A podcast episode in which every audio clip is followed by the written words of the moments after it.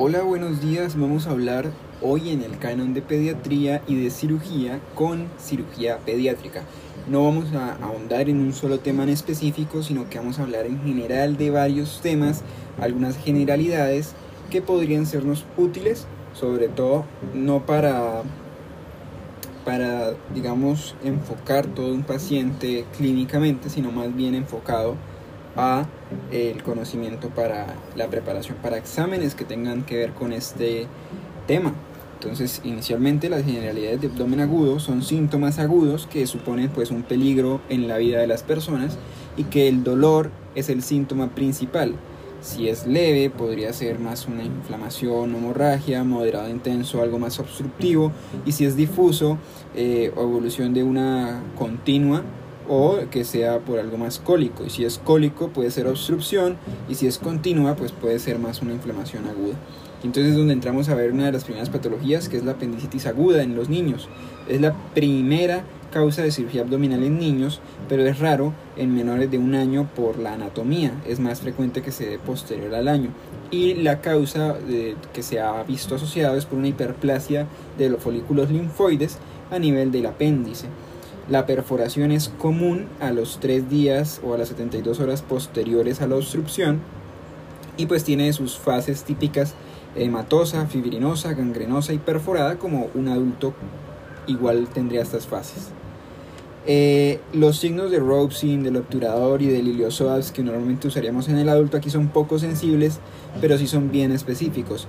Tenerlos eh, nos van a orientar mucho más a que pueda ser una apendicitis aguda en el niño eh, pero definitivamente no todos lo van a tener, es difícil, eh, digamos, diagnosticarlos eh, o encontrarlos.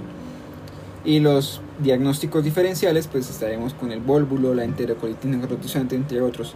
Aquí usamos más la escala PAS, en los adultos pues tenemos varios, tenemos el alvarado quizás es uno de los que más se usa tradicionalmente, pero aquí en, los, en, cirugía pediátrica usamos la escala PAS, que es con el conteo de leucocitos, si hay rebote positivo en McBurney, si hay náuseas o vómito, anorexia, eh, dolor en fosa ilíaca derecha, y si es 7 o más puntos de los que ya hemos mencionado, eh, pues es alto riesgo de tener eh, la apendicitis aguda.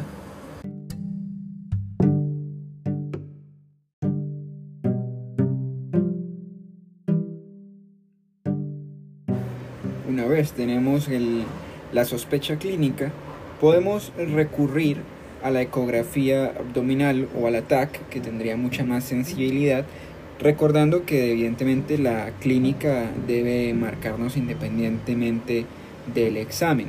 Pero ¿qué hallazgos podríamos encontrar en estos exámenes que nos conduzcan a que fuera probablemente una apendicitis. Bueno, si es un ataque, veríamos el apéndice eh, claramente inflamado, pero en el caso de las ecografías eh, podríamos ver eh, aumento del grosor de la pared, el diámetro aumentado más de 6 milímetros o alguna presencia de fecalito en su interior, necrosis grasa, cambios inflamatorios o cambios que yo vaya pasando el ecógrafo y ahí sea el punto en donde duela, pues estas son cosas que me hacen indicar probablemente que sea una apendicitis aguda. En el caso de otra patología, que sería la estenosis hipertrófica del píloro, aquí lo que ocurre es una disminución de la luz a nivel del píloro por hipertrofia e hiperplasia de esa capa muscular. Se da más o menos a las 2 a 8 semanas de vida, o sea, en los primeros dos meses, y es principalmente en hombres. Y esa hiperplasia de la capa muscular, de esa porción antropilórica, es lo que termina generando una obstrucción. Entonces tenemos ahí la, la estenosis hipertrófica del píloro. La causa es desconocida, es probablemente multifactorial, posiblemente hay un componente genético materno, un uso de macrólidos en madres gestantes se ha visto asociado, al tabaquismo materno también, y la alimentación de fórmula, que ya veremos que también esto tendrá implicación en otras patologías.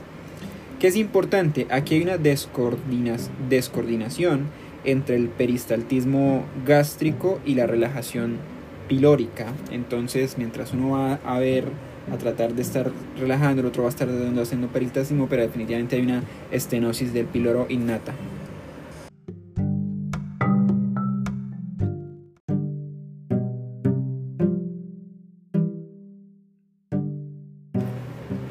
el diagnóstico es netamente clínico. Usualmente el niño va a tener vómitos, bueno, en este caso sería el, neonato, va a tener vómitos postprandiales después de la comida. Obviamente pierde peso, se desnutre y todas esas cuestiones, eh, pero es inmediato, son inmediatos, son vómitos postprandiales inmediatos. Es de contenido gástrico, es progresivo, puede llegar a ser incluso proyectil pero el niño está hambriento, el niño tiene hambre, el niño lo demuestra. Eh, lo otro es palpar la oliva pilórica, que es una masa ovoide móvil a la palpación. Y pues lo que nos podría de pronto ayudar un poco con el diagnóstico es el ultrasono, la ecografía abdominal, eh, contraste con vario vería el signo de la cuerda o una radiografía abdominal donde también se verían los niveles hidroaéreos.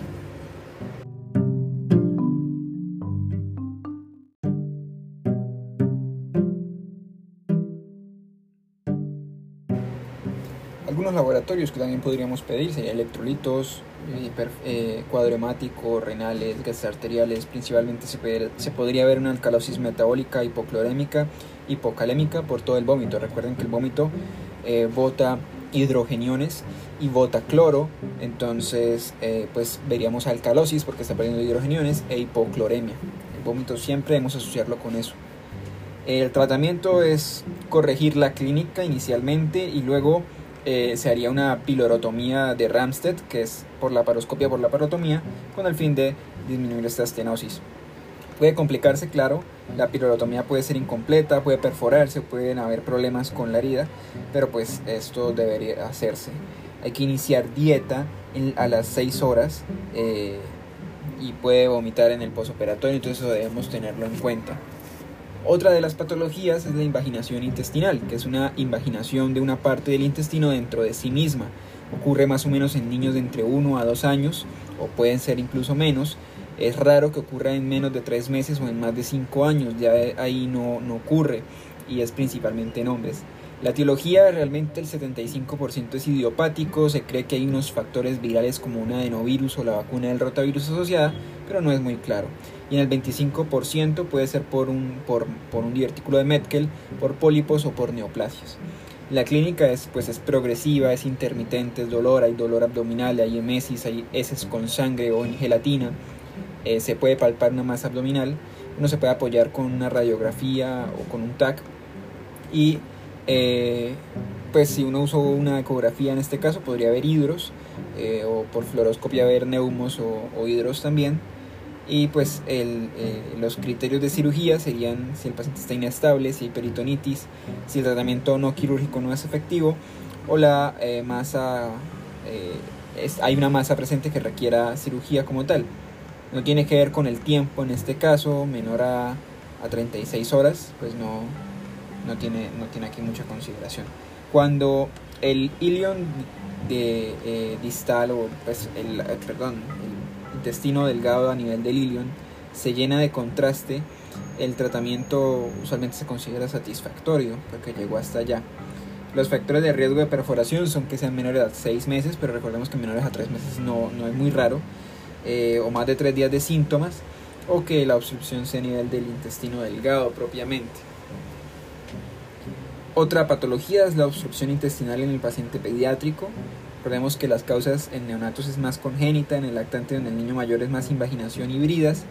Eh, causas en los recién nacidos adicionales pueden ser el megacolon agangliónico, que es la enfermedad de Hirschsprung, malformaciones anorrectales, atresias intestinales, estenosis intestinales como la del píloro, malrotación intestinal, eh, ya en más de un mes de nacido, las bridas empiezan a tomar en cuenta tumores, eh, diafragma fenestrado, invaginaciones intestinales o malrotaciones intestinales.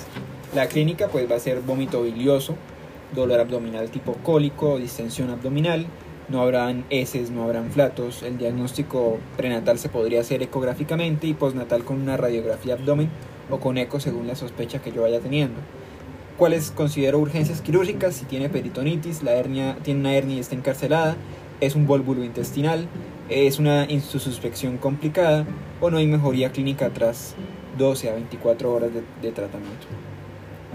Otra patología es la enterocolitis necrosante, que es el recién nacido muy bajo peso al nacer, menor de 1500 gramos, que se alimentó con fórmula. Casi siempre este es el típico cuadro y es un cambio repentino en la tolerancia a la alimentación que se da por distensión, dolor a la palpación, vómito bilioso, diarrea, hematoquexia podría haber, eh, puede haber anemia, trombocitopenia, puede generarse una CID y bueno, eh, es una complicación bastante lamentable. Eh, digamos que dentro de la enterocolitis necrosante, mm, ese cambio en el patrón de la tolerancia alimenticia, podemos medir esos síntomas de abdomen agudo por los estadios de Bell. Es la clasificación como tal de esta enfermedad, que decimos tipo 1, signos sistémicos leves, tipo 2, signos sistémicos moderados, y tipo 3 está en choque o tiene una peritonitis. El 92% de estos pacientes tienen menos de 32 semanas, por eso decíamos que siempre es el típico de prematuro, pues para tener menos de 1500 gramos tiene que ser prematuro, usualmente es, es el peso, y es asociado a fórmulas, vómitos sangrados, eso siempre es la enterocolitis necrosante. Los factores principales serían esos. Eh, existen algunos signos como el signo de Cullen o cambios en el patrón alimenticio o neumocistosis intestinal que también podría verse como tal en estos pacientes.